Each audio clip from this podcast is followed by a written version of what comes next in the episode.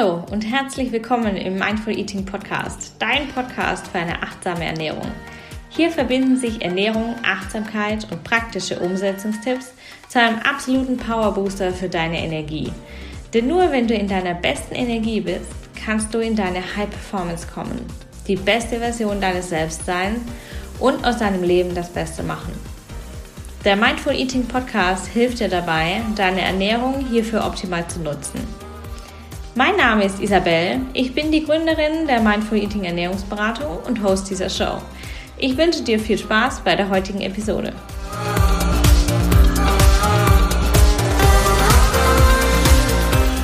So, hallo ihr Lieben, herzlich willkommen im Mindful Eating Podcast. Ich habe heute die liebe Jana Eiser zu Gast und die liebe Jana ist Expertin für ayurvedisches Essen und wird uns heute ein bisschen mitnehmen in die Welt von Ayurveda und Achtsamkeit und was wir jetzt in den Wintermonaten so alles Schönes, Gutes für uns tun können. Herzlich willkommen, liebe Jana. Ich freue mich sehr, dass du heute hier bist. Ja, danke für die Einladung, Isabel. Ich freue mich auch sehr, hier zu sein. Wir haben ja schon öfters mal ein äh, Insta-Live miteinander gemacht. Genau. Und haben uns ja auch schon so thematisch ein bisschen ausgetauscht. Wir sind ja thematisch recht nahe beieinander, ne? du im Ayurveda und ich mit der achtsamen Ernährung. Und genau deswegen finden wir heute hier zusammen. Ich habe ein paar Fragen notiert, die, ähm, genau, die du noch nicht kennst, weil wir sind wie immer, wer diesen Podcast schon ein bisschen hört, ähm, der kennt das. Die Fragen sind immer recht intuitiv, ein bisschen unvorbereitet. Das sind aber meistens dann auch die besten Antworten. Und ja, vielleicht magst du mal ein paar Worte noch zu dir sagen, für alle, die dich noch nicht kennen, was du so machst, wo wir dich so finden. Genau. Ja, ähm, genau, ich bin Diana, ähm, ich komme aus Berlin und bin ayurvedische Ernährungsberaterin und bin auch gerade in der Ausbildung zur Ayurveda-Köchin, also beschäftige mich sehr, sehr viel mit dem Thema Ernährung, Essen, Gesundheit, ähm, betreibt nebenbei auch noch einen ayurvedischen Foodblog, also arbeite auch als Fotografin und auch im äh, grünen Netzwerk Marketing. Genau, das sind so, da bin ich zu Hause. Ich habe gerade überlegt, also es ist nicht mehr lange, es hat noch zwei Wochen, dann habe ich mein einjähriges selbstständigen Jubiläum. Genau, also mache das jetzt tatsächlich auch noch nicht so lange selbstständig. Ähm, seit vier Jahren habe ich den Blog und in der Zeit habe ich meine ganzen Ausbildungen gemacht. Ja, und ähm, helfe jetzt seit Anfang des Jahres Menschen dabei, sich gesünder und besser und wohler zu fühlen in ihrer Haut, ohne Dogmen, ohne irgendwie Zwänge oder so, sondern einfach, dass sie von alleine sozusagen wieder in ihre Kraft kommen, um ja einfach sich gut zu fühlen und gesund zu bleiben. Ja, super schön. Für alle die, die jetzt heute zuhören, wir haben das Video Ende Dezember 2021 aufgezeichnet. Und ähm, genau, wann hast du denn dein Jubiläum? Erzähl mal. Am 1.1. ja, voll schön. Genau. Ein Neujahrsprodukt genau, quasi. Genau, genau. Total schön. Ja, dann geht es uns ganz ähnlich. Ich bin ja am 25.01. habe ich, also am 25.01.22 habe ich mein einjähriges Mindful Eating Jubiläum. genau, ich habe allerdings ähm, erst im Business zu bloggen angefangen. Also bei mir ich kann noch nicht auf so eine lange Blogkarriere zurückblicken wie du. Gut, wollen wir starten mit dem Thema Ayurveda und Achtsamkeit. Es liegt ja alles sehr nah beieinander. Mhm, gerne. Und meine ersten, mein erster Berührungspunkt mit Ayurveda, ist ganz witzig, war tatsächlich der äh, Podcast von Dana Schwand. Mhm. Ähm, die kennt man, glaube ich, so in der Welt des Ayurveda ja. Und ähm, genau, also da, das war äh, mein erster Berührungspunkt. Wer die Dana Schwand nicht kennt, kann die gerne mal im, im Podcast, in der Podcast-App einmal suchen. Ich fand den Podcast immer sehr, sehr äh, so lustig zum Anhören und auch sehr inspirativ ähm, und habe auch ihr erstes Buch dann mir angehört, diesen Neubeginn mit Ayurveda. Und das war so mein erster Startpunkt mit Ayurveda. Und für mich hatte dann Ayurveda immer irgendwie was von Regeln. Mhm. Und für mich war dann irgendwie so, du darfst dies nicht essen, du darfst das nicht essen und du musst da und da um die Uhrzeit essen und mit der Organuhr und so. Äh, und das war für mich irgendwie alles so, weiß ich nicht, hat sich so ein bisschen steif angefühlt. Mhm. Und vielleicht kannst du uns da mal ganz kurz mitnehmen und mein Eindruck, der zwischenzeitlich total korrigiert wurde, ähm, vielleicht geht es den Zuhörerinnen auch so, dass sie den Eindruck haben, ja, irgendwie Ayurveda, das ist so ein Konstrukt, ne, wo man mhm. rein, wo man dann reinpassen muss. Vielleicht magst du uns da mal ein bisschen aufklären, wie Ayurveda wirklich ist.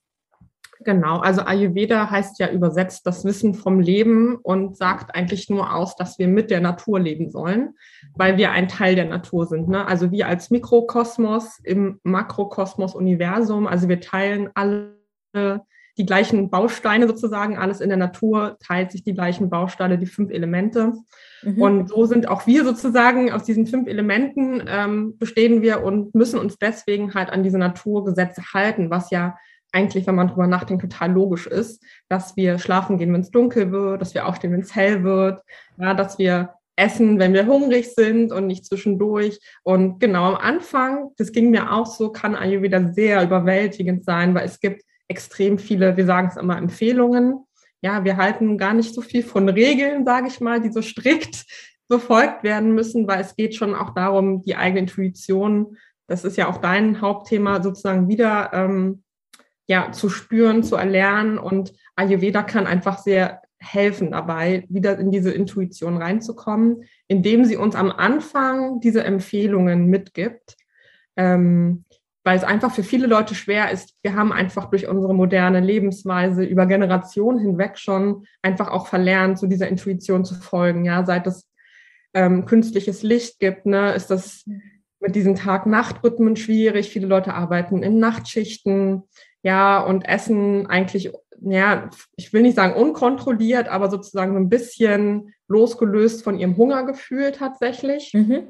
Genau. Und auch und häufig aus Gewohnheit, ne? Genau, häufig aus Automatismen. Aus, ja, aus Gewohnheit, aus Langeweile, ja, oder aus Stress. Und ähm, Ayurveda kann da einfach gut helfen, indem wir halt diese Empfehlungen haben, wie wir zum Beispiel unsere, Ta unsere Tagesablauf der Natur entsprechend gestalten können, uns da wieder ein bisschen zurückzuführen zu unserer Intuition und bei mir war das am Anfang tatsächlich auch so. Also ich habe auch vor vier oder fünf Jahren, ich weiß es gar nicht mehr so genau, mit Ayurveda gestartet und ich brauchte das am Anfang auch, dass ich also so ein naja, Regelwerk in Anführungszeichen habe, wo ich immer wieder nachgucken kann. Inzwischen brauche ich das nicht mehr, ja, weil das einfach so verinnerlicht ist. Ähm, genau deswegen, das ist eigentlich der Grund, warum Ayurveda für viele am Anfang so ein bisschen überwältigend ist und kompliziert wirkt, obwohl es eigentlich extrem einfach ist. Ähm, einfach genau, wieder auf den eigenen Körper zu hören. Und man merkt das auch, wenn man das mal ein paar Wochen oder Monate gemacht hat. Also meine Coaches, die begleite ich ja mehrere Monate und die sagen am Ende auch immer, das ist für die in Fleisch und Blut übergegangen. Also sie müssen nicht mehr groß drüber nachdenken. Und das, das macht dann Ayurveda im Alltag eigentlich sehr einfach tatsächlich. Ja, für mich war das so ein, ja, du hast Regelwerk gesagt und überwältigend. Das trifft beides total. Ich habe mich voll erschlagen gefühlt, auf was ich jetzt alles achten muss. Oh mein Gott, ja, wo ist die lange Liste?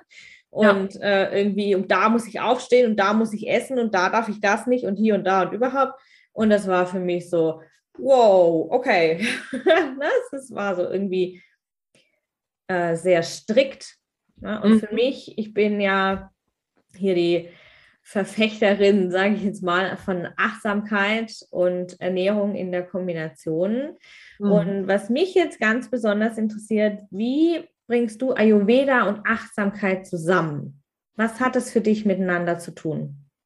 Ähm, für mich persönlich extrem viel, weil ich einfach durch Ayurveda wieder gelernt habe, überhaupt achtsam zu sein mit meinem Körper, mit seinen Bedürfnissen, mit seinen Empfindungen. Also äh, mein Freund sagt immer, ich wäre super sensibel geworden, seit ich Ayurveda mache. Ich, also ich war schon immer, ich bin, glaube ich, auch eher so der hypersensible Typ, mhm. aber ich habe einfach überhaupt keine Verbindung zu meinem Körper gehabt und zu seinen Bedürfnissen. Und durch Ayurveda habe ich das halt wieder gelernt und nehme jetzt natürlich sehr viel stärker auch die Bedürfnisse wahr oder wenn irgendwas nicht stimmt und kann mhm. dann einfach sofort ähm, Gegenmaßnahmen sozusagen einleiten, was ich vorher einfach gar nicht wusste. Und jetzt habe ich durch Ayurveda halt auch das Handwerkszeug in der Hand und weiß genau, was ich zum Beispiel machen muss, wenn ich eine Phase habe, wo ich nicht gut schlafen kann oder wenn ich mit der Verdauung Probleme habe. Also Verdauung ist ja generell das, das Hauptthema im Ayurveda, wo ja. alles sozusagen mit zusammenhängt und kann da einfach mit ganz einfachen, wirklich Hausmitteln ähm, ganz schnell gegensteuern und Besserung sozusagen erzielen. Und das ist für mich der Haupt, also das Hauptthema Achtsamkeit. Also dass ich viel mehr weiß, was brauche ich überhaupt mhm. und wie kann ich mir das dann auch ähm, zugänglich machen. Ja, also ohne dass es kompliziert wird, weil das ist auch für mich persönlich sehr wichtig im Ayurveda, dass es muss nicht kompliziert sein. Das versuche ich halt auch immer zu vermitteln, dass Ayurveda eigentlich sehr einfach sein kann. Und ähm, ja, wir haben Empfehlungen. Es gibt sehr viele Empfehlungen für jeden Lebensbereich und es wird eigentlich aber nur für Leute empfohlen, die wirklich schwere Krankheiten haben, mhm. sich daran sehr strikt zu halten. Ähm, für den normalen Menschen sozusagen, der so seine Alltagswehwehchen hat, der muss sich auch nicht so strikt an diese Regeln oder Empfehlungen halten. Aber man wird schnell merken, dass sie einem gut tun und dann macht man es irgendwie automatisch. Und auch das ist für mich Achtsamkeit, ne? dann überhaupt wahrzunehmen, tut mir irgendwas gut oder nicht. Ja. Das, also Ayurveda ist ja auch eine Erfahrungswissenschaft. Ne? Wir können sie ganz schnell an uns selbst erfahren, indem wir einfach mal das eine Weile umsetzen, was halt empfohlen wird. Und dann merken wir auch ganz schnell, ob uns das gut tut oder nicht. Ja, und das ist ja. für mich so das Achtsamkeitsthema im Ayurveda, einfach wieder zu merken, tut mir irgendwas gut oder tut mir was nicht gut, was kann ich anpassen und so, ne? Also dass da überhaupt wieder so ein Gespür für zu kriegen. Ja, super, äh, super wertvoll. Du hast gerade das Wort Wahrnehmung benutzt. Ähm, ich nutze es auch sehr gerne, auch mit meinen Teilnehmerinnen in, im Mentoring und, äh, und auch im Coaching und merke das ganz, ganz oft, dass hier nicht wahrgenommen wird. Ne? Es wird nicht hingeguckt. Ja. Und hier kann die Achtsamkeitspraxis an sich, ne, also jetzt losgelöst vom Thema Ernährung oder vom Thema äh, Ayurveda, ähm, kann die Achtsamkeitspraxis an sich einfach ganz, ganz, ganz arg weiterhelfen, ja. weil wir überhaupt erstmal dazu kommen, drauf zu gucken, ja, was brauche ich eigentlich und was tut mir eigentlich gut. Und äh, ich merke das immer wieder, dass Menschen zu mir kommen und sagen, hey, oh, ich habe Fressanfälle oder ich habe, ich kann nicht schlafen oder ich, ähm, ich habe eine Teilnehmerin im Coaching, die sagt, hey, ich kann nicht essen. Mhm. Ja, die hat so einen inneren, so, einen inneren, so eine innere Blockade gegen das Essen. Und mhm. äh, hier ist die Achtsamkeit, in die Achtsamkeit zu gehen und das aktiv zu praktizieren, ganz, ganz, ganz heilsam auch. Ja. ja. Und es geht ja auch im Ayurveda darum, dass wir uns wieder gesund machen. Ja, oder genau. dass wir gesund werden in uns und auch ganzheitlich. Und auch da, ne, diese wunderschöne Verbindung wieder zwischen Ayurveda, ayurvedischer Ernährung und achtsamer Ernährung. Es geht einfach total Hand in Hand. Ne? Ja. Man kann das jetzt nicht, das eine ist da und das andere ist da. Das ist einfach sehr, sehr nah beieinander. Und ähm, ich finde es total spannend, immer mal wieder zu gucken, wie geht es denn uns als Coach oder als Mentor? Wie leben wir denn hier achtsame Ernährung oder äh, Achtsamkeit im mhm. Ayurveda, mhm. im Alltag? Ja. Wie praktizierst du die Achtsamkeit ähm, in deiner täglichen Ayurveda-Praxis? Ich würde es gar nicht als Ayurveda-Praxis äh, bezeichnen, es ist einfach mein Leben. Also ich habe mhm. das einfach so komplett integriert. Ich denke da gar nicht mehr drüber nach, tatsächlich. Ja. Also klar, ich habe Tage, an denen, wenn ich schon aufstehe, merke ich, oh, heute ist nicht so gut. Ne? Da habe ich vielleicht irgendwie, bin ich irgendwie träge oder habe, weil ich nicht gut geschlafen habe. Und dann starte ich erstmal auch super langsam in den Tag. Das kann ich mir natürlich als Selbstständige kann ich mir das erlauben. Ja, ich habe niemanden, der sagt, ich muss um die Uhrzeit dann an meinem Schreibtisch sitzen. Ähm, aber auch Leute, die jetzt auf Arbeit gehen müssen, das habe ich auch mein, oder ich habe ja selber bis letztes Jahr 40 Stunden die Woche immer gearbeitet. Ich stehe einfach dann früher auf, weil ich merke, ich brauche die Zeit morgens für ja. mich, Ruhe. Und also ich stehe dann lieber früher auf, als dann so gehetzt zu sein. Und das ist zum Beispiel, dass ich das für mich einfach rausgefunden habe, dass ich das brauche. Und genau, dann trinke ich natürlich erstmal morgens mein warmes Wasser, um irgendwie erstmal alles in Gang zu bringen, mache meine kleine morgendliche Reinigungsroutine mit Öl ziehen, Zunge reinigen und so. Das ist für mich so, das hinterfrage ich überhaupt, das geht so automatisch wie Zähneputzen. Ne? Und genau, dann auch gucke ich einfach im Laufe des Tages immer, höre ich immer wieder mich rein, okay, wie geht's mir jetzt gerade? Und im Moment brauche ich irgendwas, um mir zu helfen. Wenn ich merke jetzt, okay, die Verdauung ist vielleicht heute nicht so gut, dann nee, trinke ich mir oder mache ich mir einen Ingwertee, ja, oder nehme meine ayurvedischen Kräuter, um meine Verdauung anzuregen. Oder nachmittags, wenn ich merke, dass okay, jetzt irgendwie ist mir gerade alles zu viel, mein Kopf ist voll, dann gehe ich einfach mal eine Runde raus an die frische Luft und wenn es nur zehn Minuten sind oder mache kurz Yoga oder Meditation, also irgendwas, um sagen, mein Stresslevel kurz runterzubringen und wenn es auch nur dreimal tief ein- und ausatmen ist. Mhm. Und aber ich hinter, also ich höre immer wieder rein in mich über den Tag und gucke, wie geht es mir jetzt gerade, was braucht mein Körper jetzt gerade. Aber es gibt natürlich auch Tage, an denen klappt das auch nicht. Da habe ich auch einfach nur Lust, irgendwie auf der Couch zu liegen den ganzen Tag und Netflix zu gucken. Das mache ich auch und das sage ich halt auch meinen Klienten immer wieder. Ne? Das ist, Ayurveda ist ja, es ist, wir sind nicht dogmatisch. Ne? Es soll alles irgendwie Spaß machen und ähm, nicht anstrengend sein. Also ich habe auch Tage, an denen lebe ich null nach Ayurveda. Ja, dann wird Essen bestellt oder wir trinken dann auch mal Wein abends oder ne, das ist so, aber auch das gehört für mich mit dazu, dass man sich selber nicht irgendwie so bestraft und ähm, sich ständig einredet, aber du musst doch jetzt das machen und sonst geht es dir morgen schlecht. Aber auch das ist, ein, das habe ich auch gelernt, unsere Psyche ist ja nicht getrennt von unserem Körper ja. und die hat so einen immensen Einfluss darauf, wie wir uns auch körperlich fühlen und ich merke das bei mir auch, wenn ich mir quasi die ganze Zeit schlechte Gedanken mache und, ja. und oder mir Sorgen mache und schon davon ausgehe, dass irgendwas nicht funktionieren wird oder dass ich mich schlecht fühlen werde, wenn ich das und das mache, dann wird es natürlich auch so kommen. Ne? Und das ist für mich so ein Learning auch gewesen in dieser ganzen ayurvedischen, also auf dieser Reise, die ich bis hierhin gemacht habe, ähm, dass man halt wirklich auch auf seine Psyche aufpassen muss und sich ja nicht so negativen Gedanken verlieren darf, weil dann es hat so krasse Auswirkungen auf den Körper und das wird man auch merken, wenn man sich damit wirklich mal ein bisschen beschäftigt oder mit generell wieder anfängt, sich mit sich und seiner Gesundheit zu beschäftigen. Ähm, genau, dass ich das alles super entspannt sehe und einfach, ja, das versuche so intuitiv wie möglich in meinen Alltag zu integrieren, ohne dass ich ständig im Hinterkopf habe, oh, jetzt musst du aber das machen oder jetzt wird eigentlich ja das empfohlen. Ne? Und also wie gesagt, ich stehe auch nicht jeden Tag vor Sonnenaufgang auf. Wir schlafen auch gerne lange oder ähm, gehen spät ins Bett. Ja, das ist so, das wird dem einen wieder jetzt eigentlich auch nicht so empfohlen, aber ja, so what, ne? Das gibt halt so Tage. Und dann ist das auch okay für mich. Ja, ich finde total, äh, total cool, was du gerade gesagt hast, von wegen Netflix and Chill. Ja, wir sind alle nur Menschen. Und wir haben ja. alle mal einen Tag, wo wir sagen, ey, ja, heute genau. ohne mich ja, die ganze Lass Welt, dreh sich bitte weiter. Ich ja. steige heute aus. Genau, lass mich in Ruhe. Ich, ich will nur meine genau. Serie gucken. Gibt, die Tage gibt's, ja, und dann gibt es auch andere Tage, wo ich dann gleich morgens mit Yoga, Meditation anfange. Ja, also auch das, ich mache das tatsächlich nicht jeden Morgen. Also inzwischen nicht mehr tatsächlich. Ich habe das, als ich noch gearbeitet, also richtig, ja, nicht richtig gearbeitet, aber so im Büro, gearbeitet. als Angestellte, da habe ich das total gebraucht, jeden Morgen zu meditieren, um einfach, weil ich so im Stress Pegel hatte. Mhm. Jetzt habe ich den einfach nicht mehr und jetzt brauche ich, also gefühlt braucht mein Körper das nicht mehr. Es reicht, wenn ich dreimal die Woche meditiere, so ne, beispielhaft gesagt. Deswegen, und da bin ich ganz entspannt mit. Also alles, was geht, geht und was nicht geht, ist auch okay. Genau, und dieses Learning, was wir hier alle mitnehmen können, ja, es darf leicht sein. Ja. Und es darf Energie bringen. Und wenn es uns Energie abzieht, Genau. Ja, wenn es uns Energie kostet, dann ist es nicht mehr gut für uns.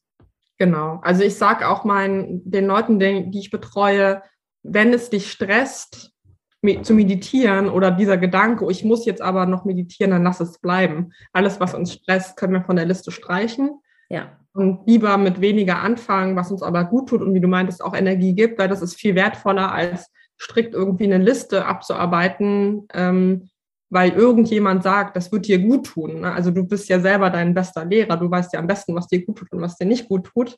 Und dann, ähm, deswegen, ich bin da immer sehr vorsichtig auch mit meinen Empfehlungen. Also ich sage auch allen immer, probier es aus, wenn es was für dich ist, dann behalt es gerne bei. Wenn nicht, dann lass es bleiben. Ich bin nämlich überhaupt kein Fan davon, dieses, ja, ich weiß es besser als du, ne? Und ja. weil das ist einfach nicht so. Ich kenne dich, ich kenne dich, ich kenne dich nicht, ja, ich gucke nicht in deinen Körper rein, ich weiß nicht, wie dein Seelenleben aussieht du kennst dich aber und du weißt, was dir gut tut und dann mach halt das, was dir gut tut. Und wenn das ein Tag lang Netflix gucken ist, ist auch gut. Also, ne, das, und das finde ich auch manchmal bei so ähm, Gesundheitscoaches oder gerade Leute aus der Persönlichkeitsentwicklung. Ich finde das manchmal echt ein bisschen schwierig, ähm, weil das so, es wird manchmal so als die einzige Lösung stigmatisiert so ein bisschen. Ne? Genau, und das ja. ist aber nicht für jeden gerade was das Thema Meditation, das finde ich sehr spannend. Wir haben ja im Ayurveda diese drei ähm, Konstitutionstypen, Vata, Pitta, Kapha.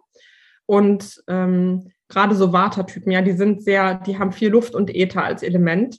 Und die sind eh vom Kopf her total ja, luftig, sage ich mal. Ne? Also wie so ein Fähnchen im Wind. Ne? Da passiert gedanklich extrem mhm. viel. Die sind super kreativ, aber die sind halt auch nicht sehr, ja, die können sich nicht gut konzentrieren, einfach weil die so viele Ideen haben und bleiben halt auch nicht lange bei einer Sache. Wenn du jetzt so Menschen sagst, er soll meditieren, Das geht nicht. Ne? Also auch unser Ayurveda-Lehrer hat immer gesagt, so eine Leute, die muss man eigentlich in den Garten schicken zum, zur Gartenarbeit, ne? dass die mal in der Erde buddeln, Pflanzen in Berührung kommen, weil das erdet halt. Ne? Und das ist für die zum Beispiel im ersten Schritt viel sinnvoller, als zu sagen, du musst meditieren, weil gerade alle sagen, meditieren ist total gut für dich und das bringt dich runter. Für so einen Menschen kann das halt mehr Stress bedeuten. Ja, und deswegen, ja. deswegen auch dieser individuelle Ansatz, ja, im Ayurveda immer zu gucken, was braucht jetzt genau dieser Mensch, unabhängig davon, welcher Konstitutionstyp der jetzt vielleicht ist, ne? weil wir alle sind so unterschiedlich. Und ja, da gucke ich auch in meinen Coachings immer sehr genau hin, was jetzt für diese Person speziell vielleicht hilfreich wäre. Und dann dürfen die das ausprobieren, aber die dürfen auch alles wieder von ihrer Liste streichen, wenn sie da keine Lust drauf haben. Ne? Ja, ja, total spannend, weil ich habe auch so eine Kundin, die wahrscheinlich wunderbar in diesen Vata-Typ passt. Und ähm, die sagt auch immer, ey, ich kann nicht meditieren, ich habe keinen Kopf zu meditieren. Ja? ja? Und die ist mit dem Kopf immer so hier und da und dies und das und dort. Und die, die, die fängt tausend Sachen an und macht nichts fertig, gefühlt. Mhm. Ja? Sie bringt viel zustande, also wirklich, sie macht wirklich viele Sachen fertig. Sie kann wunderschöne Websites bauen, sie macht ganz, ganz tolle Fotos, sie ist super kreativ. Mhm. Und äh, hier bin ich ja so ein Fan von, ich sage jetzt mal, alternativer Meditation. Ja. Ähm, ich lasse sie dann gern so äh, in der Küche schnippeln. Ne? Ja. Gemüse schneiden. Ist eine ja. wunderbare Meditation. Schäl mal Kartoffeln. Ja? Ja. Musst du aufpassen, dass du dir nicht in den Finger schälst, vor allem wenn der Schäler scharf ist. Mhm. Ja? Aber trotzdem ist es diese monotone Tätigkeit, die dich so wahnsinnig runterbringt. Ja. Und äh, bei ihr ist es auch so, sie kann beim, beim Kochen total abschalten. Das ist für sie so meditative Auszeit. Ist für mich zum Beispiel auch so. Ja, ist bei mir auch so. Ja, wenn ich in meiner Küche stehe und es kommt jemand und sagt, kann ich dir helfen? Nee, danke. Raus. Ja, das ist genau das Gleiche. Genau, ich will eigentlich auch immer keine Hilfe in der Küche haben, ja. weil für mich ist das auch so runterkommen also generell alles, was man mit den Händen macht, ja, das ist ja. für Typen oder Menschen, die sehr kopflastig sind, super Ausgleich. Ne? Auch basteln, ja, oder ich habe eine Zeit lang so Malerketten geknüpft. Mhm. Das ist die monotonste Tätigkeit, die man echt haben kann, so 108 Knoten und Perlen auffädeln. Ja, es bringt super runter. Also vielleicht musst du ihr das mal empfehlen. Also generell alles, was so mit, was man mit den Händen macht, ne? Und ja.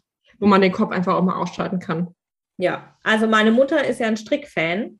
Ja, auch das. Die sagt, Stricken ist den, den ganzen Abend hier dieselbe Tätigkeit, ja, mhm. dieselbe Handbewegung den ganzen Abend.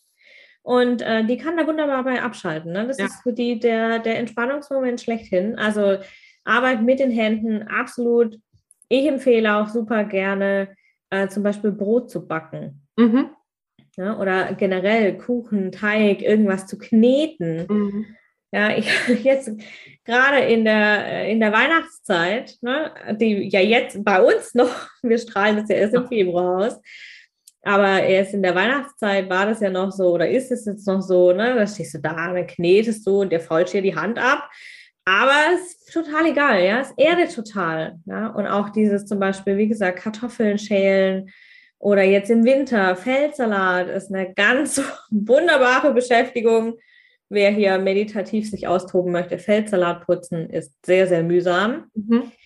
ähm, und kann wirklich ganz, ganz toll runterbringen. Ja, ja also ja, genau, generell dieses Monotone, ne? also immer wieder das Gleiche wiederholen. Ja, Für den genau. Vata-Typen super wichtig ja. auch, Routine, immer das Gleiche, wenig Abwechslung. Das ist das beste, die beste Therapie für diese Menschen. Ähm, genau, egal in welcher Form dann am Ende. Ne? Genau, und spiegelt sich auch beim Essen ganz arg. Also meine Kundin sagt zum Beispiel immer, also wenn ich Eintöpfe esse oder Currys oder Suppe oder irgendwas Warmes mit viel Gemüse, das tut ihr total gut. Hm. Und wenn sie dann wieder rausgeht aus diesem, aus dieser Routine, ja, und zum Beispiel, was weiß ich, Sushi hat, ne, kalter Reis und roher Fisch, sie mhm. liebt Sushi. Aber es bekommt ihr eigentlich nicht. Ja. Ne? Total spannend, super spannend. Also da ist wirklich äh, sind die Parallelen hier ganz, ganz stark. Und für mich wäre jetzt noch ähm, wichtig, du hast vorher erzählt, ähm, du machst deine Morgenroutine und mit warmem Wasser. Ne? Ich mhm. empfehle es ja auch super gerne, hier den Morgen mit Wasser zu starten. Und gerade jetzt im Winter äh, gebe ich immer noch Zitrone mit rein und sorry, und Honig, weil ähm, das einfach alles stärkt. Ja? Ich glaube, Honig ist im Ayurveda nicht so. Doch, Honig Doch? ist super, ja. Das ist das einzige, einzige Süßmittel, was abbauend wirkt, also was die Fettverbrennung anregt tatsächlich. Deswegen okay. gerade für so Menschen, die auch ein bisschen Gewicht verlieren wollen, Honig ist die beste Wahl. Das Problem mit Honig ist, du darfst den nicht über 40 Grad erhitzen weil dann wird er toxisch. Heißt auch bei, also man nimmt, wir nehmen ihn nicht zum Backen, wir nehmen ihn zum Süßen, wenn das nicht erhitzt wird oder in Tee, wenn der wirklich schon abgekühlt ist, so auf Trinktemperatur, also auf Körpertemperatur. Ja. Ähm, dann kann man es nehmen, aber sobald der über 40 Grad erhitzt wird, wird es schwierig mit dem Honig. Also aus ayurvedischer Sicht, dann entstehen ja. einfach Giftstoffe, genau. Okay, wow, spannend. Ich hatte jetzt irgendwie was im Kopf, Honig und Ayurveda ist nicht so. Gut, na, schon wieder was gelernt. was ich zum Beispiel mache, ich, ähm, ich gieße das mit warmem Wasser auf. Ne? Also ich presse meine Zitrone ins Glas und dann gieße ich das mit warmem Wasser auf. Und das ist nicht heiß, ja. sondern das ist wirklich so, dass man es gut trinken kann. Und da gebe ich dann immer sehr, sehr gerne Honig dazu, gerade jetzt in der Winterzeit. Ja. Und ähm, vielleicht magst du noch mit uns teilen, auf welchen äh, auf, auf welche Dinge du besonderen Wert legst in deiner Ernährung als, ich sage jetzt mal, praktizierende Ayurvedi. Ist das richtig? Ja. Grammatikalisch korrekt? Ja, ja, genau, so sagen wir das. Ähm, also ich leg, also jeder, der Ayurveda praktiziert, ähm, legt sehr viel Wert darauf, dass das die Verdauung entlastet wird oder nicht überlastet wird, sagen wir es eher so. Also Agni, unser Verdauungsfeuer, ist so das zentrale Element im Ayurveda, in der ayurvedischen Ernährung, denn davon hängt wirklich ab, ob man gesund bleibt oder krank wird, weil alles, was, also ich erkläre das gerne so wie Agnis Verdauungsfeuer, wie so ein Lagerfeuer im Magen. Jeder Mensch hat ein anderes Lagerfeuer bei so Pita-Typen, diese haben eh vom Element sehr viel Feuer. Da brennt das meistens sehr stark, eher schon fast manchmal zu stark. Da kann man also auch viele große, dicke Scheite drauflegen. Ja, da passiert nicht viel.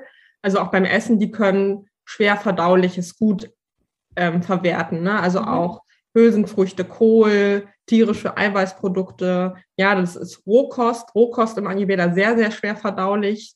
Darf eigentlich nur Pita essen oder wird nur für Pita empfohlen. Ne, für die ist das kein Problem. Jetzt so ein Vata-Typ, der hat so ein sehr wechselhaftes Verdauungsfeuer. Ne? Das ist mal stark, mal ganz schwach.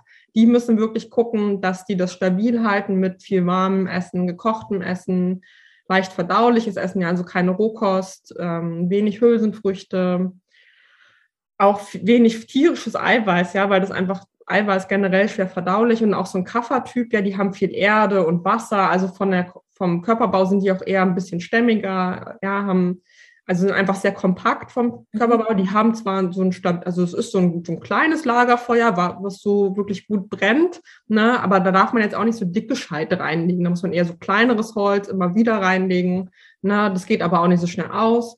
So, also da auch die dürfen gucken, dass sie ähm, ja ihre Verdauung ein bisschen, ein bisschen anfeuern, ja, mit so scharfen, gewürzen, anregenden Speisen. Ähm, und ich persönlich habe jetzt zum Beispiel, ich habe eher so eine Vata-Verdauung, ja, die ist mal gut, mal schlecht, mal ist, ist zu viel Pitta drin, mal ist zu viel Vata drin. Ja, also ich gucke wirklich jeden Tag wieder, okay, wie ist denn heute, ne? und ähm, versuche, das dann mein Essen entsprechend auch anzupassen. Ja, also wenn ich merke, ich habe morgens schon richtig doll Hunger, also ich wach schon hungrig auf, und merke, ich brauche jetzt unbedingt was zu essen, dann gibt es bei mir auch nicht den morgendlichen Haferbrei. Ja, dann esse ich auch mal ein getoastetes Brot irgendwie mit Avocado drauf, weil ich merke, mein Körper kann das gerade verwerten. Mhm. Am, am, nächsten Tag habe ich vielleicht nicht so viel Appetit oder Hunger, dann gibt es halt Haferbrei oder Porridge, ne, um, oder nur so ein, so ein Milchreis oder sowas, ne, weil ich mhm. merke, okay, heute ist die Verdauung nicht so gut, es wird mir jetzt schwer im Magen liegen und so geht es halt den ganzen Tag weiter. Ne? Also ich gucke dann auch mittags, okay, was ist jetzt drin? Kann ich jetzt ein bisschen Rohkost essen oder nicht? Ist es vielleicht lieber ein Curry oder äh, irgendwie eine Gemüsepfanne und abends wird ja sehr viel auch sehr leichtes Essen empfohlen. Also viel Suppen oder nur Gemüsegerichte, ja, keine Eiweiße mehr. Und da auch gucke ich, okay, kann ich abends vielleicht doch noch Pasta essen? Mhm. Grundsätzlich Getreide leicht verdaulich, auch abends. Ähm, da mache ich dann halt dann nur ein Pesto dazu oder eine Gemüsesoße. Mhm. Ähm, aber ich gucke dann halt wirklich immer wieder aufs Neue, wie ist denn gerade mein Akne? Was kann ich, wie, wie, groß brennt mein Lagerfeuer gerade? Ja, was kann ich da reingeben? Und das ähm, geht einem wirklich in Fleisch und Blut über, wenn man das eine Weile gemacht hat. Und das ähm, merkt man auch. Ne? Also immer, wenn man sehr viel Appetit hat, wenn man wirklich hungrig ist. Und gerade Peter-Menschen merken, wenn sie hungrig sind. Alle anderen in der Welt merken auch, wenn Peter hungrig ist. ja, das kenne ich. Äh, genau. Also die dürfen gerne sehr viel, äh, also essen, was auch lange Verdauungszeiten hat, ne, weil die brauchen das einfach. Ähm, mhm. Und alle anderen können dann gucken, okay, lieber was leichter verdauliches, mehr Gemüse, mehr Reis oder Getreideprodukte, ja, weniger Eiweiße, ähm, weil das einfach für die bis manchmal zu schwer ist. Ja, und so sieht eigentlich meine, also deswegen, ich habe nicht so die Alltagsernährung in dem Sinne, es sieht jeden mhm. Tag anders aus bei mir, einfach weil mein Akne jeden Tag anders ist. Aber es ist total spannend, ne? Du guckst hier ganz achtsam drauf. Was brauche ich denn jeden Tag? Und was brauche ich jetzt zum Frühstück? Und was brauche ich mittags um, keine Ahnung, zum Mittagessen? Und ja. was brauche ich zum Abendessen? Und du guckst immer drauf, was brauche ich jetzt? Ne? Was hält meine Energie hoch? Genau, und ich gehe da wirklich sehr danach, worauf habe ich jetzt im Moment Appetit. Weil, also man muss dazu sagen, ich habe dieses, diese Körper, dieses Körpergefühl ja wiedererlangt über lange Jahre und kann jetzt auch sehr sicher sagen, wenn ich auf irgendwas Appetit habe, dann braucht mein Körper das jetzt auch. Mhm. Es gibt aber Menschen, deren Appetit nicht mehr so gut funktioniert, sage also es ist ja. nicht mehr so ein guter Wegweiser für das, was ihr Körper braucht. Ähm, und deswegen würde ich das auch für Anfänger sozusagen, würde ich denen diese Vorgehensweise nicht so empfehlen, weil das einfach auch fehlgeleitet sein kann. Ne? Also viele Leute haben einfach ständig Appetit auf sehr fettiges Essen oder sehr süßes Essen und das ist für die vielleicht aber im Moment gar nicht so empfehlenswert. Ähm, aber generell auch, jetzt bei der Kochausbildung zum Beispiel haben wir jetzt auch gelernt, was Gewürze angeht, ne? gerade so Gewürzmischungen. Die Nase verrät einem immer, was gerade richtig ist. Also auch bei der Auswahl an Gewürzen, wir kochen ja extrem mit sehr viel Gewürz.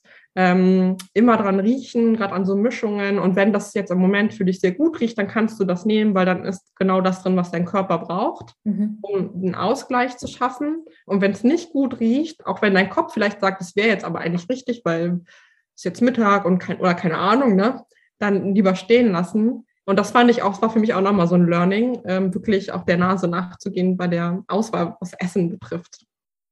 Ja, total spannend. Ne? Ja. Also auch hier wieder in die achtsame Wahrnehmung zu gehen. Ja. ja. also wir sehen, dass es die, die Achtsamkeit liegt immer, ist immer die Basis mhm. für alles andere. Ja, und ob du jetzt Empfehlungen folgst, wie im Ayurveda, ähm, und da deinen eigenen Empfehlungskatalog quasi zusammengebaut hast, oder ob du sagst, hey, ich folge einer bestimmten Ernährungsform, weil die mir gut tut, oder ich folge äh, irgendwie gar nichts, weil mir das vielleicht gut tut, ja, und mische hier so mein eigenes Ding.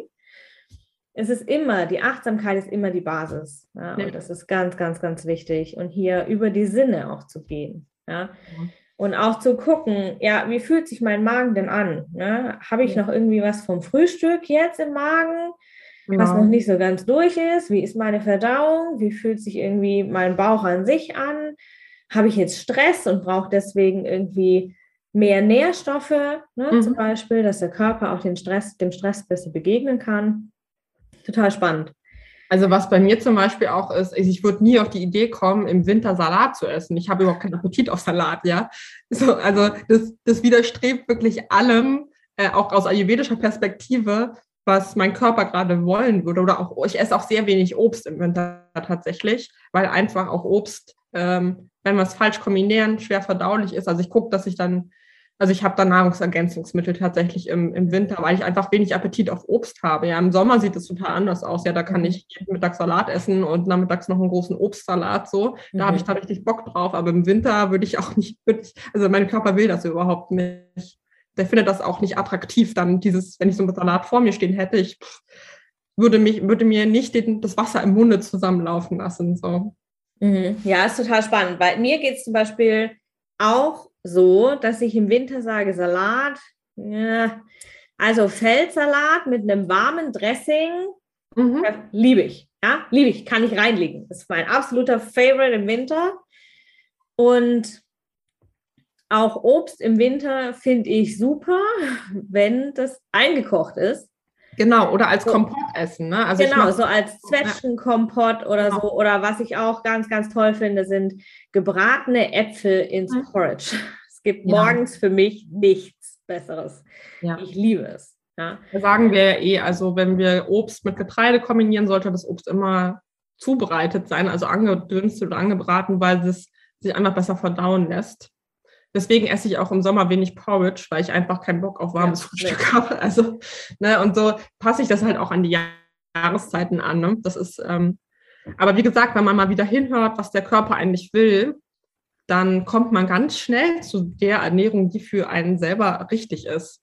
Aber wieder, man muss halt erstmal dieses Körpergefühl so ein bisschen wiederfinden. Ne? Und da ist genau. es wirklich auch, also ich habe mir damals ja auch Hilfe geholt und das empfehle ich auch wirklich jedem, ja, weil das ist einfach überwältigend oder auch diese Masse an Ernährungsformen, ja, was passt jetzt für einen, was passt nicht, ne? Das nicht alleine zu machen, weil dann kommt man halt schnell in so ein Überforderungsgefühl und lässt es dann halt komplett bleiben.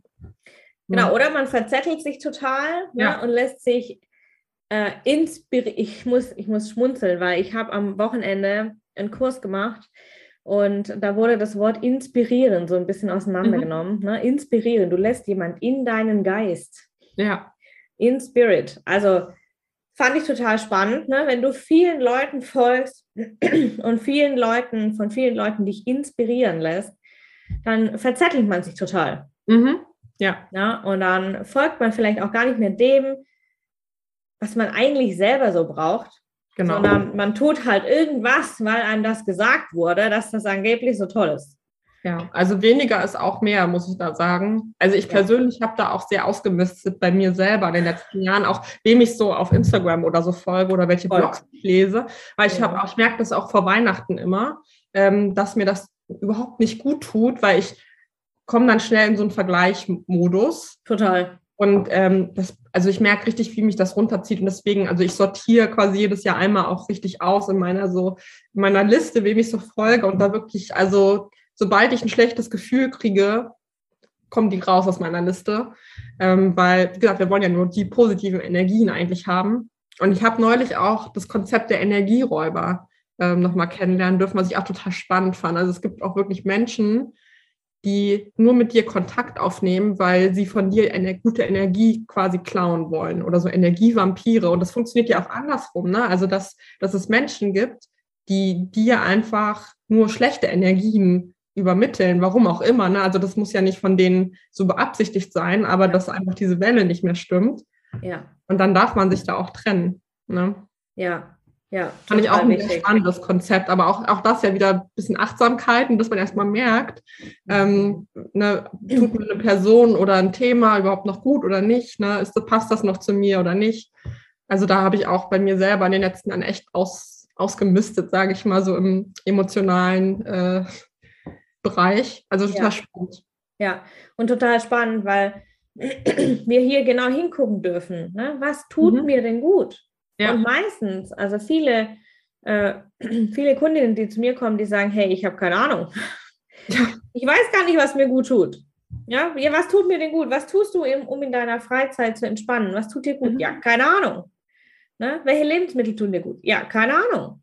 Ja. ja? Und das höre ich ganz, ganz, ganz oft.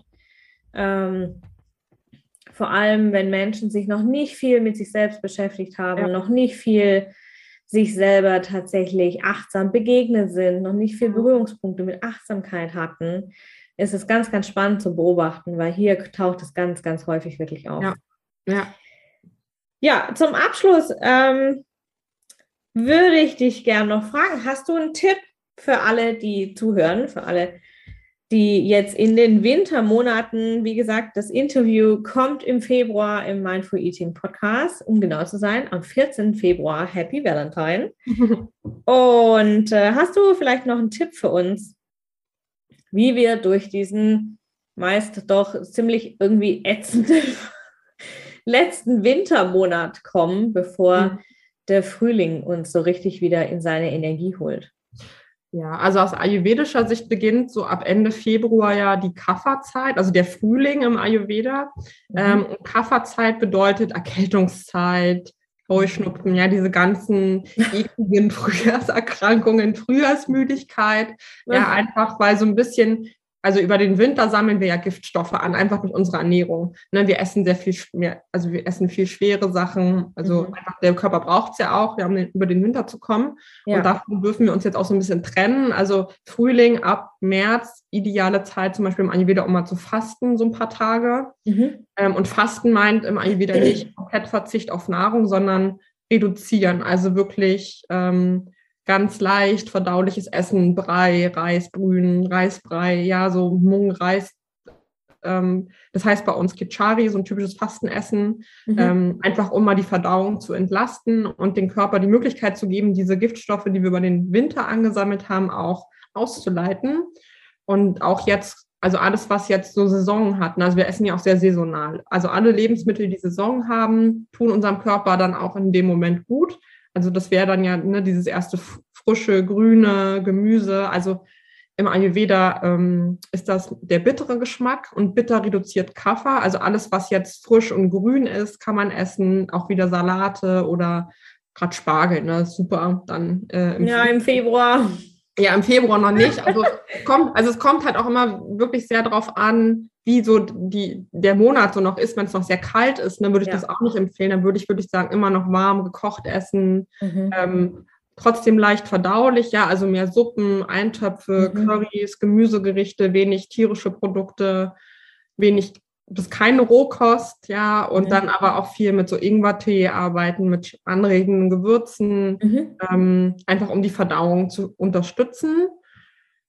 Ja, und also auch auf wichtigen, also auf die, ja, möglichst bunt essen, ne? also möglichst vielfältig essen, um wirklich alle Nährstoffe mitzunehmen. Ähm, genau, und wenn man jetzt zum Beispiel das Immunsystem noch unterstützen möchte, dann natürlich auch Ingwer, Kurkuma ähm, nehmen. Ja, das ist antiviral und antibakteriell, ja, von der mhm. Wirkung her. Ähm, auch ja, Zitrusfrüchte muss man gucken, ob man es verträgt. Viele vertragen das ja auch nicht zu viel Säure. Ne? Also da ja. auch wieder gucken. Aber genau, das auf jeden Fall warm, gekocht, leicht verdaulich. Damit macht man im Ayurveda nie was falsch. Egal ja. welche Jahreszeit das ist. Und gerade so Frühling, also der Übergang von Winter zu Frühling ist halt wirklich so ein, sage ich mal, eine kritische Zeit im Ayurveda. Mhm. Weil einfach diese vielen ja, Frühjahrserkrankungen einfach auch kommen. Mhm. Und dann wirklich seine Verdauung eher entlasten um nicht okay. noch mehr Giftstoffe anzusammeln. Ja. Okay, super. Also für alle, die jetzt im Februar dann die Folge hören, ähm, wir haben ganz, ganz viele Tipps mitgekriegt, um durch diesen meistens doch äh, tatsächlich ätzenden Monat irgendwie durchzukommen. Da ist die Neujahrs-Euphorie dann doch schon meistens ein bisschen abgeflaut und wir alle warten auf den Frühling, der irgendwie noch nicht so richtig da ist. Mhm. Und ähm, genau hier das Schwere loszulassen, ja, in die Leichtigkeit zu kommen und hier in die Energie zu gehen, ja, und hier tatsächlich auch die, äh, die Giftstoffe, ne, die du angesprochen mhm. hast, hier auszuleiten, viel trinken, viel warm trinken und ähm, genau, viele Gewürze benutzen. Und was ich immer am liebsten sage, bunt essen. Ne? Du ja. hast auch gesagt, das ist ganz, ganz genau. wichtig. Ja. Genau, und so unabhängig jetzt noch vom Essen, ähm, also einfach viel rausgehen an die frische Luft, ja, sich ja. bewegen, draußen an der frischen Luft am besten, ja, Sport machen. Es muss nicht Joggen sein, aber es kann auch Walken oder mal ein schneller Spaziergang. Und was wir auch gerne machen, gerade im Frühling, ist so Trocken, Trockenmassagen mit mhm. so, es gibt so äh, Massagehandschuhe aus so mhm. Rohseide ist das, glaube ich, meistens einfach ohne Öl oder einfach mit so einer Massagebür Massage, Massagebürste. ähm, ne, einfach so. Schweres Wort. das regt einfach den Stoffwechsel an, ja, und hilft auch der Haut dabei. Also auch in der Haut lagern sich ja Giftstoffe ab, ne, das alles, also in den, im Fettgewebe, das alles loszulassen, ja, und gerade so alles, das regt halt auch den Kreislauf an und darüber auch Akne, ne, und Akne verbrennt Giftstoffe. Und deswegen also auch alles, was, was den Körper anregt. Ne? Also sei das jetzt Sport, Massagen, Sauna wäre auch super, wenn es denn äh, auch möglich ist. Wenn es denn erlaubt ist dieses Jahr. Genau, genau, aber also alles, was auch anregt, unabhängig vom Essen. Ne? Ja. Ja, super gut. Da kann ich dann gerade noch so einen äh, Naturtipp mit reingeben. Und zwar ähm, ergänze ich ja sehr gerne die achtsame Ernährung des, äh, in meinen Coachings und Mentorings mit so ein bisschen Naturanwendungen aus der Sebastian Kneip-Lehre. Mhm. Und da ist ja Wasser so das Haupt, das Hauptding, das A und O. Und hier Wechselduschen zu machen, ist ganz, ganz super. Jetzt gerade in dieser Zeit, wo wir nicht so viel Energie haben, sei es jetzt vor Weihnachten, wo wir noch das Interview aufnehmen oder im Februar, ähm, wenn ihr das Interview zum Anhören kriegt. Ähm, also es ist ganz, ganz wichtig hier. Die Wechselduschen sind super, super wertvoll mit warm starten, mit kalt aufhören, ganz wichtig. Oder was ich ganz, ganz ähm, regelmäßig, also ich mache es tatsächlich täglich, ich mache Kneipsche Schenkelgüsse. Und äh, das ist wirklich, bei uns kommen ja, wir haben hier ein altes Haus mit nicht isolierten Rohren, also hier kommen quasi die Eiswürfel aus dem Hahn. Und das Wasser ist wirklich schweinekalt. Ich hatte noch nie ein Haus, wo so kaltes Wasser kam. Ähm, und hier die, äh, die Schenkel zu begießen, ja, nach der Dusche mache ich das am liebsten. Oder morgens, ich mache das auch morgens sehr häufig. Ähm, dann immer wichtig, herzfern anzufangen, ja, und hier so kalt zu gehen, wie es aushaltbar ist. Mhm. Ähm, wen es interessiert, mit den Kneipgüssen kann sich gerne ähm, melden. Wir schreiben das in die Show Notes.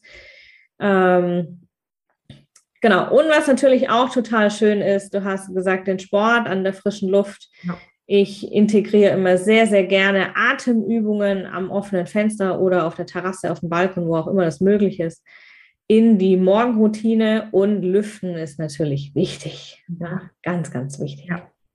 Gerade jetzt in dieser Zeit, wo wir viel drin sind, wo wir viel im Haus verbringen und wo die Luft dann irgendwie auch so ein bisschen verbraucht ist. Ne? Gerade da ist Lüften das absolute A und O. Werde ich auch mal ausprobieren mit. Also Wechselduschen mache ich tatsächlich im Winter aber nicht, weil ich mich da nicht so überwinden kann. So. Mhm. Ähm, wobei heute habe ich es tatsächlich gemacht. Ähm, genau, aber genau, Atemübung, Pranayama, ne? ähm, auch gerade Leute, die so Atemwegsbeschwerden haben, super hilfreich. Ja. Stärkt einfach den gesamten Atemtrakt, ja. Genau, genau. Ich mache hier immer super gerne die Atemübungen gleich morgens nach dem Zähneputzen am offenen Fenster. Und äh, ja, wenn es morgens ziemlich kalt ist, ist, bist du auf jeden Fall hinterher auf jeden Fall wach. ich muss auch echt sagen, das fehlt mir auch so ein bisschen, ja, morgens dieses auf die Arbeit fahren, weil man war gerade im Winter, ne, wenn man dann mal rausging bei so. Minusgraden, da war man wirklich erstmal wach, ne? Mhm. Ähm, also ich mache das natürlich auch mit Lüften und alles, aber es ist irgendwie doch nicht das Gleiche. Ja, ich genieße es auch zum Beispiel sehr. Ich drehe ganz, ganz oft morgens hier eine Runde durchs Dorf. Ne? Mhm. Also ich gehe morgens aus dem Haus, während mein Mann hier noch Frühstück richtet und so und äh, drehe dann ganz häufig hier eine Runde äh, um den Block, gehe einmal zehn Minuten, Viertelstunde spazieren und dann bin ich zu Hause wieder. Und man ist so richtig aufgetankt. Mhm. Ja, und das ist super schön. Gut, im Februar, jetzt im Dezember, wir haben ja noch Glück mit dem Wetter, also bei uns zumindest. Mhm. Hier in Südbaden haben wir die Sonne gerade. Aber genau, bei Regen macht es natürlich eher weniger Spaß. Aber auch das ist eigentlich ja super fürs Immunsystem. Ne? Also ich beneide immer die Leute, die Hunde haben, weil die müssen halt echt bei jedem Wetter raus. Und ich sehe das auch bei ja. meinen Eltern. Also wir hatten ja immer Hunde zu Hause und auch meine Eltern, die sind halt echt selten krank, ne? weil die müssen ja bei jedem mhm. Wetter rausgehen. Das ist eigentlich super fürs Immunsystem. Genau. Ähm, und das ist ja auch, also ich merke das auch, wenn ich mal so, wenn es so regnet, man will dann auch nicht raus. Und nee. Aber wenn man dann auch mal draußen ist, an der frischen Luft, wie gut einem das eigentlich immer tut. Also eigentlich müsste man sich ja auch quasi dazu aufraffen, dann rauszugehen, wenn nicht so gutes Wetter ist. Ja, total. Ne? Genau. Einfach Regenschirm schnappen, loslaufen. Ja. Ist auch immer eine gute Idee. Super, liebe Jana, ich danke dir. Wir haben sehr viel gelernt über Ayurveda, glaube ich. Ich habe sehr viel über Honig gelernt, auf jeden Fall. Und ähm, genau, wir verlinken dich auf jeden Fall in den Show Notes, deine Webseite und auch gerne deinen Instagram-Kanal. Und eins müssen wir noch erwähnen, das dürfen wir nicht vergessen, denn die liebe Jana schreibt gerade ein Kochbuch. Ja. Und wenn ihr diese Folge anhört, dann hat sie sich in ihrem stillen Kämmerlein eingeschlossen, um die, das Manuskript noch fertig äh, zu kriegen. Ne? Ein Großteil des Buchs, die Rezepte hast du schon einen Großteil gemacht und dann, ähm, genau, und das Buch kommt auf den Markt wahrscheinlich rund um Weihnachten 22, ne? könnt ihr es vorbestellen. Ja, also es soll im Frühjahr 23 rauskommen, also Januar, Februar, so das wird, glaube ich, so. Ähm, der Starttermin ist noch nicht ist noch nicht abgestimmt, aber so das wird so der Zeitraum sein. Genau, Vorbestellungen wahrscheinlich wirklich ab Weihnachten. Ja, und lustigerweise, es wird auch ums Thema Stress gehen in dem Buch. Hm, sehr spannend. Ja, genau. Also äh, ja, ich freue mich auch schon darauf, den Theorieteil zu schreiben, weil es ist, man lernt auch immer wieder was dazu, selbst wenn ja. man sich so viel damit beschäftigt. Aber ja, ja also ich freue mich auch sehr auf mein eigenes Buch. Ja, das kann ich nachvollziehen. Auch mein Herzenswunsch ist es ja, ein Buch zu schreiben. Das ist auf jeden Fall ein Projekt für 2022. Und ja, wer sich hier für ayurvedische Ernährung, äh, ayurvedische Rezepte und in diesem Fall auch Stress interessiert, der sollte der lieben Jana auf jeden Fall folgen auf Instagram. Und ähm, genau, kriegt hier auf jeden Fall, gehe ich davon aus, ne? Die Infos zum Buch ja. wirst du da auf jeden Fall auch streuen. Genau, auf jeden Fall. Super, liebe Jana, ich danke dir. Ich wünsche dir eine wunderbare Zeit. Ganz, ganz, ganz viel Glück für dein Buch. Und äh, vielleicht sehen wir uns ja in einem anderen Zusammenhang einmal wieder hier im Mindful Eating Podcast. Und äh, allen, die zuhören, wünsche ich heute einen äh, Happy Valentine, einen wunderschönen Valentinstag einen super schönen 14. Februar. Ich schicke euch liebe Grüße aus meiner Babypause dann. Ich bin ja dann am 14. Be äh, 14. Februar in der Babypause und hoffe, es geht euch allen gut, fühlt euch alle umarmt. Alles, alles Liebe, eure Isabel.